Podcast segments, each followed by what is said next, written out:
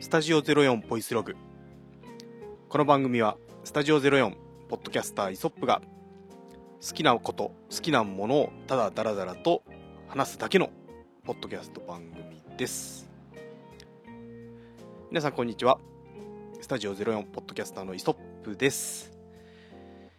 えー、こんな、えー、需要があるかどうかわからないポッドキャスト番組を、えー、今回一人で始めてみました。まあえーとですねまあただ単に好きなことを喋りたいという番組ですのでまあ、えー、興味が合えば、えー、聞いていただければなと思います、えー、まあまたねあの深く話すことができるものじゃないかも分かりませんが、えー、浅く広く、えー、好きなものをダラダラとお話ししていければと思っております。えー、まあ私自己紹介ですが、えーまあ、スタジオ04、えー、というですね、えーまあ、栃木県益子町で、えーまあ、小規模のイベントの音響なんかをちょっとやらせていただいております。えー、本業は別に、えー、とあるサービス業をしているんですが、えーまあ、益子という、まあ、観光地というえー、土地柄ですね、結構あの、えー、小規模の、えー、イベントが結構多くてですね、え、そこで、えまあ、音響をやれる人があんまりいないということで、えまあ、私、まあ、素人なんですが、え、機材がそれなりにありますので、え、そういう音響の、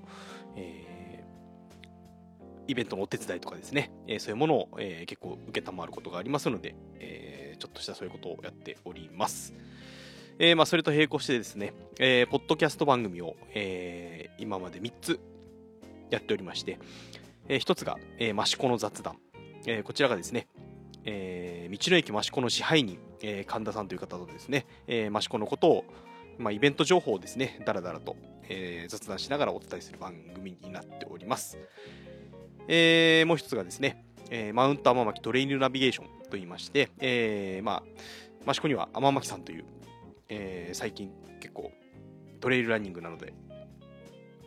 結構まあ有名になりつつある山があるんですが、えー、そのトレイルランニングのこととかですね天巻周辺のカルチャーを、えー、その天巻の麓にある、えー、カフェマシコビトの黒子さんという方と、えー、お二人でお送りしているポッドキャスト番組があります。さらにもう一つですね、えーまあ、益子は、えー、益子焼という陶芸の町でもあります。えー、そこでですね、えー、陶芸家の栗谷正勝さんという方とですね、えー、ポターズポッドキャストという、えー、ポッドキャスト番組をやっております。こちらまだそんなに配信は多くないんですが、えー、これからまた、えー、益子焼きのことなどをどんどん伝えられればいいかなと思っている番組もやっております。まあ、えー、まあ、私のことはまあ、もしかすると、えー、そのそれらのポッドキャストで知ってる方もいらっしゃるかもしれませんが、えーまあ、そんなね、えー、ポッドキャスターを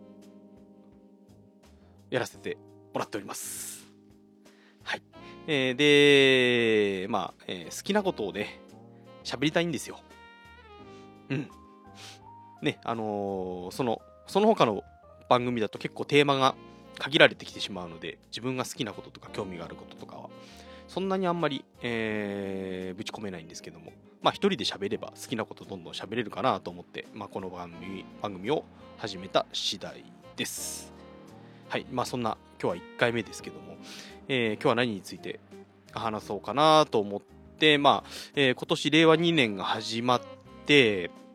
一番最初にちょっと驚いたこと。えー、こちらを含めたちょっと話にしていこうと思うんですが、えー、今年1月1日に、えー、僕、まあ、そして僕、まあ、奥さんがいるんですけども奥さんにとってはこう待望の知らせが入ってきたんですね。それが何かというと、えー、あの東京事変というバンドが、えー、再結成されると再始動すると、えー、そういうニュースが、えー、入ってきました。もうね、あの、なんとなく2020年に復活するんではないかっていうのは、えー、僕も奥さんも予想はしてたんですけども、まあ、なんとなくこう、あの、あまり意識せずに、えー、年を越したその瞬間に、そのリリースがされる。えー、ね、その、年越すほんの1時間、2時間前には、えー、紅白歌合戦で椎名林檎さんが、えー、出演されてました。まあ、そこには全然その、東京事変館みたいな、匂わせみたいなの何もなかったんですけども、えー、まあ、年明けて、えー、その知らせが届いて、おお、ついに来たかと。まあ、また、まあ、嫁と2人で、まあ、やっぱりなっていうところも、えー、あったんで、えー、非常にこう嬉しい、えー、知らせが届いて、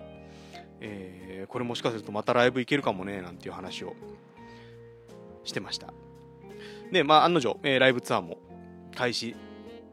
すると、えー、で、えー、と日程が2月の29日ウルービから、えー、またライブツアーが行われるんですけども、えー、そのこの一度こう解散をするラストライブですね、えー、2012年のこれまたウルービまあ、2月28、29日、日本武道館で、えー、ラストライブ、えー、ボンボヤージュというライブが行われましたけども、その28日の公演に、えー、僕と妻は運よく行くことができまして、えー、東京事変が終わるところ、まあ、まあ、えー、本当に終わる前の日ですけども、見ることができたんですね。で、まあ、29日は、えー、地元の映画館で、えー、ライブビューイングがあったので、まあ、それを見て、あまあ、東京事変終わっちゃったなんつって、えー、まあでもいいライブだったねなんて話もしてたんですけども、えー、まあ、その8年後、2月29日、えー、にまた、えー、今回は、東京国際フォーラムで、えー、事変がライブ活動再スタートさせるわけですが、その初日ですね、見事にうちの奥様がチケットを当てまして、東京国際フォーラムのライブを見に行くことができます。まあ本当に、奥さんありがとうっていうところですが、ね、えー、今から非常に楽しみですし、ね、うん、まあどんなライブが行われるのか、本当に期待して、まあ、1曲目何かななんて想像したりとかですね。奥様と話してるところですが。まあなぜ私がこう東京事変を好きになったかという話なんですがまああの椎名林檎さんの存在はもうデビュー当時から、えー、知ってはいましたまあ年齢的にも、まあ、僕の一つ上の人ですけどもえーと、ちょうどですね、私がその頃、専門学校に入学した頃で、まあ、寮に住んでたんですね。で、寮は相部屋、二人相部屋で、その寮の相方くんがですね、結構、あの、椎名林檎さんを聴いてた方なんですね。で、まあ、それで、まあ、椎名林檎さんの曲を聴くことが結構多かったんですが、ちょっとなんかこう、えー、当時は悪の強さというか、ね、えー、まあ、独特な歌詞の世界観とか、えー、そういうのもあって、まあ、あの、有名な曲は知ってるけども、えー、そこまで深くは聴いてなかったっていうのが正直なとこかな。うん。うんで、まあ、時が経ってですね、えー、まあ、東京事変っていうバンドも、えー、結成されたっていう話は知ってましたけど、そんなに、うん、あの、あんまり聞いてなかったんですよね。で、えー、っと、まあ、奥さんと、えー、付き合いだした頃が2010年とか9年とか、その辺だったと思うんですけども、まあ、えー、奥さんがですね、えー、シナリモさんが結構昔から好きだと。で、まあ、CD も全て持ってるし、まあ、事変の方も全て持ってると。で、まあ、そんなになんかこう、えっ、ー、と、だからといってガンガン聞いてたっていうわけでもないんですけども、なんかテレビ番組で、えっ、と、電波通信っていうですね、曲が何かこう BGM で使われたんですよね。で、それ聞いた時に、あ、なんかすげえかっこいい曲かかってんなと思って、えー、思ってたら、奥さんが、え、これあの、事変の曲だよ、つって。えー、言われて、あ、そうなんだっつって、じゃあちょっと CD とか持ってる？って聞いたら持ってるよっていうんで、聞かせてもらった時に結構こう、あれなんかすごいなこれかっこいいなっつって、えー、思ったんですねえー、っとなのかななんつうのかなまあなんか椎名林檎さんっぽくないというか、えー、僕が思ってた椎名林檎さんの曲とはなんか違う、えー、かっこよさみたいなのがあってでそれから結構こう遡って CD を聴いてみたり、えーまあ、ライブ DVD なんかも、えー、奥さん持ってたんで、まあ、その辺をちょっと見たりとかですねして、えー、でまあそれを聞くと今度また椎名林檎さんバンドとは違うまた椎名林檎さんの逆楽曲なんかも聞くようになって、えー、まあ、それで、え、あ、かっこいいじゃんとか思いながら、何なんですかね、魅力として、事変はこう椎名林檎さんだけじゃなくて曲を作ってる人がまた別な人だったりとか、ね、え、バンドとしての、えー、楽曲なので、またなんかこう、ちょっと違う、えー、良さっていうのが僕の心の中に引っかかったのかなとは思っております。で、まあその後に、えー、ディスカバリーというアルバムが表されますが、まあえー、この前の東京事変としてのフルアルバムとしては最後のアルバムになったのかな。オリジナルのフルアルバムとしては最後かな。えー、まあ、それが発売されて、まあ、ライブツアーをやるよと。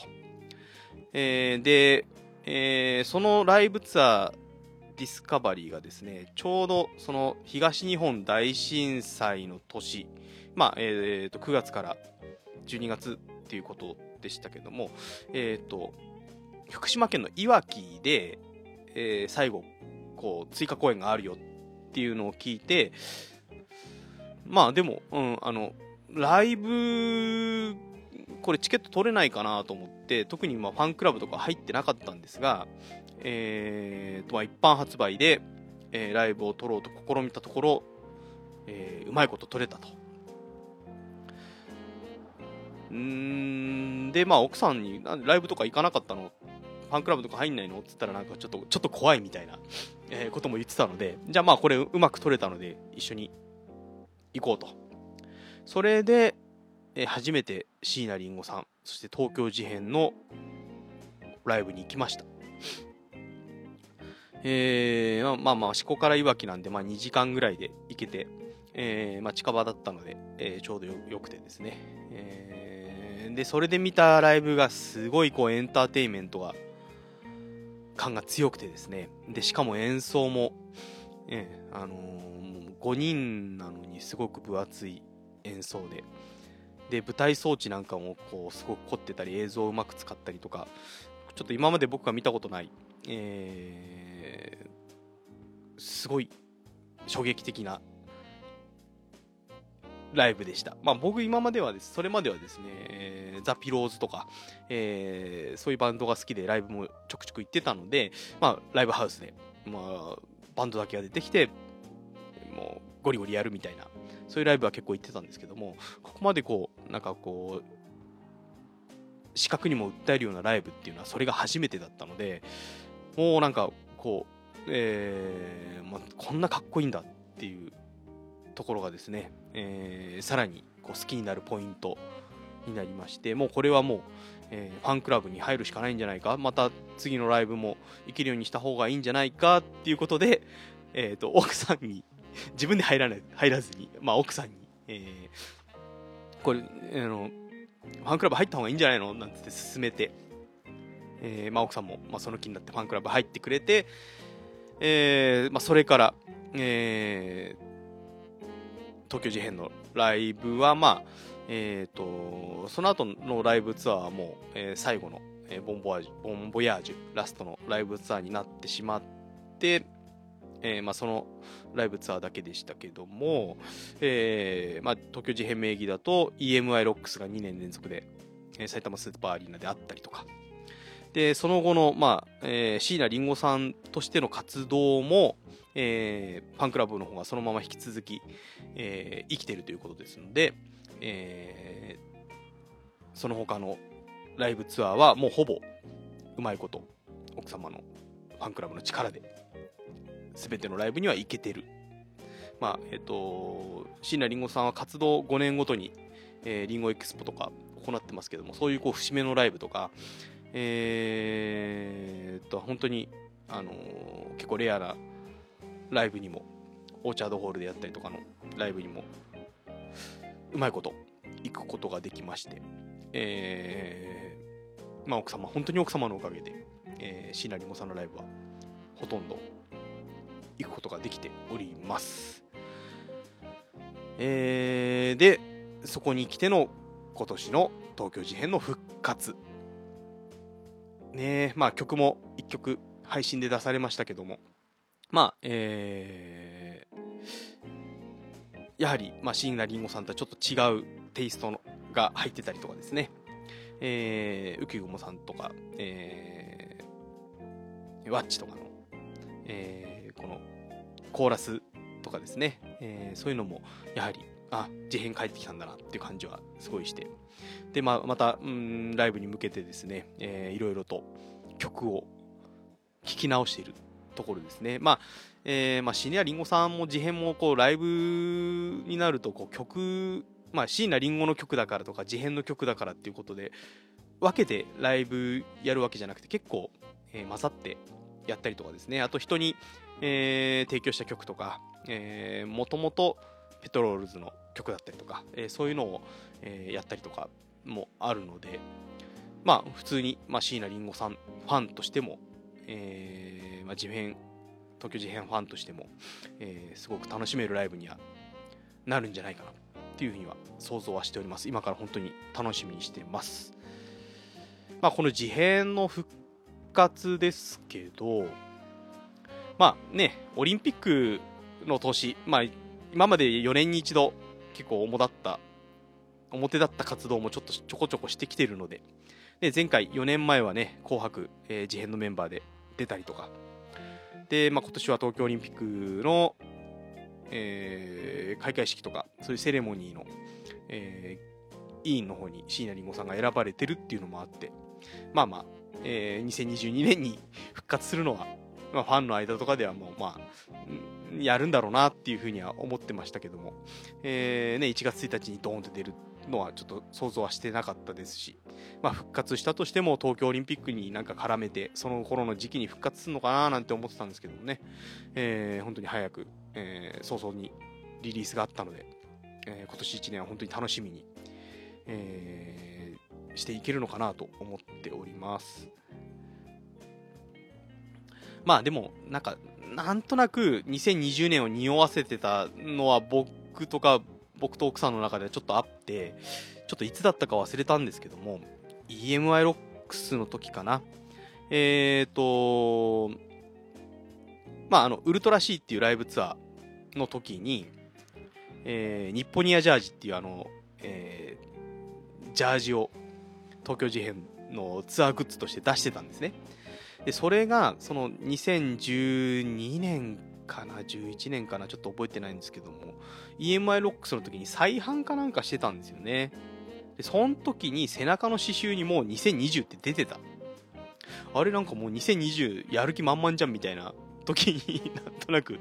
まあ多分2012年の EMI ロックスかな。もう解散が解散するよって決まってた時に出た EMI ロックスの時だと思うんですけどもその再販された日本ニアジャージに2020ってもう刺繍してあった。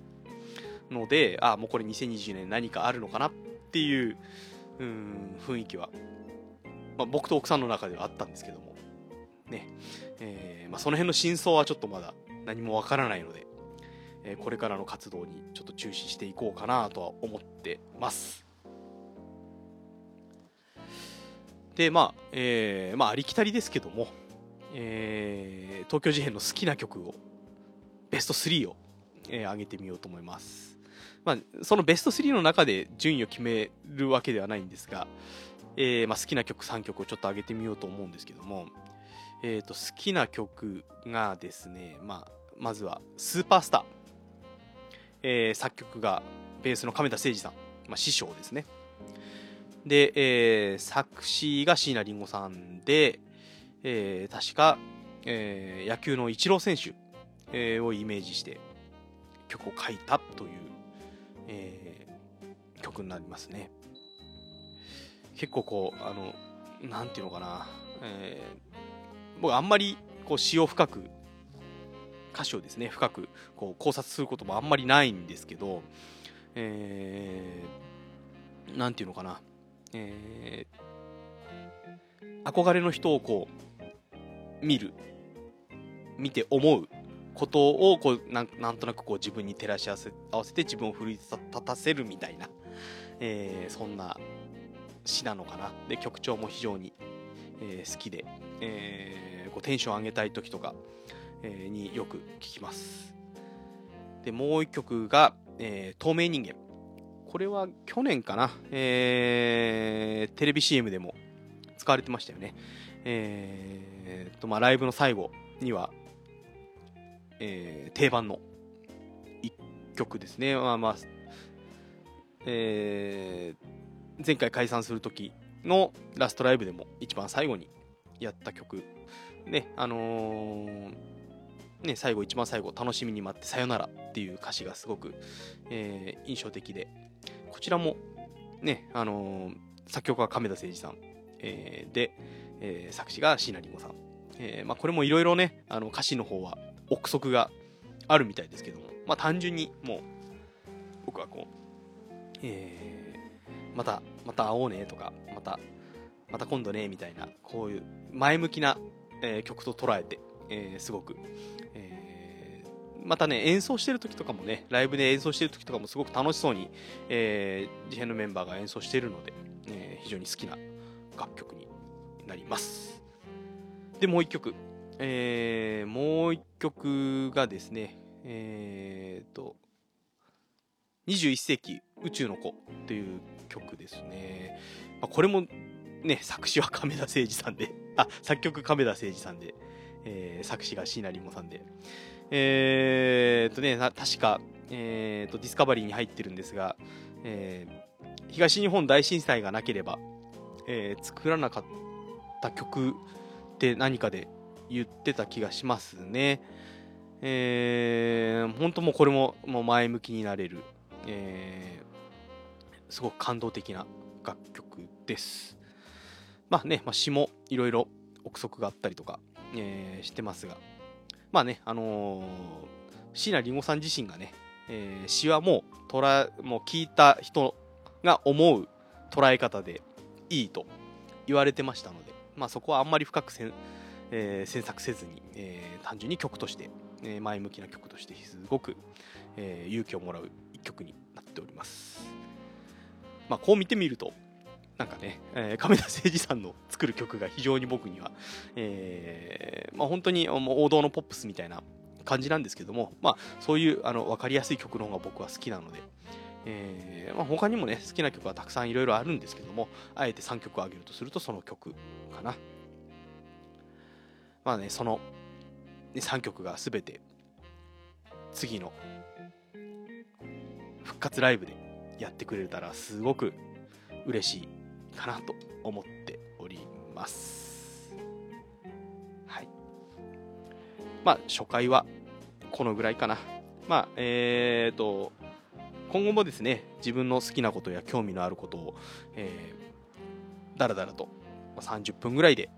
お知らせする番組が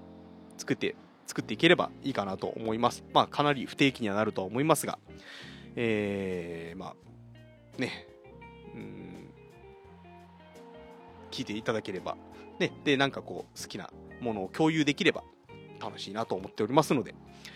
えー、ぜひ、えー、また次回もお聴きいただければと思います。まあ、今後ですね、えー、まあ、自分としては、えー、と、本当はですね、まあ、このポッドキャストを始めるきっかけになった、えー、電気屋ウォーカーさんという、えー、本当に老舗の、えー、超人気番組、ポッドキャスト番組あるんですが、えー、そのコーヒーさんに、えー、先日行われた augm 山形の方にお誘いいただいていたんですが、えー、残念ながら、まあ、所要でいろいろ行けなくてですね、えーえーまあ、コーヒーさんや、その他、えー、タジさん等にはご迷惑を、まあ、ご迷惑はかけてないから、えー、いけなくて本当すいませんでしたっていうところなんですが、えー、非常に盛り上がって、えー、無事に終わったということで、またそういう機会があれば、うまく出ていければいいかなとは思うんですが、まあ、何分、まあ、子供もまだちっちゃいですし、えー、いろいろ、えー、自営業で、えー、仕事が入ったりとかっていうのもありますので、まあえー、また懲りずにそういうものが集まりがあればお誘いいただければ嬉しいなと思っております。で、まあ、今日はですね、日にちを言うの忘れてた2月の10日なんですけども、明日、建国記念日2月の11日がですね、えー、まあ、東京の世田谷ものづくり学校というところで、えー、ウルトラギアマーケットというこう、えー、まあ、トレイルランニングとかですね、まあ、アウトドア系の、えショップさんが集まる、えイベントがありましてそこに、えマウンタンマーキトレイルナビゲーションを一緒にやってる、えー、益子人、えー、黒子さんがですね、え出店をされるということで、えまあ、そのちょっと様子を明日見に行きたいなとも思っておりますし、えー、まあ、今週末15日には、えー、まあ、熊谷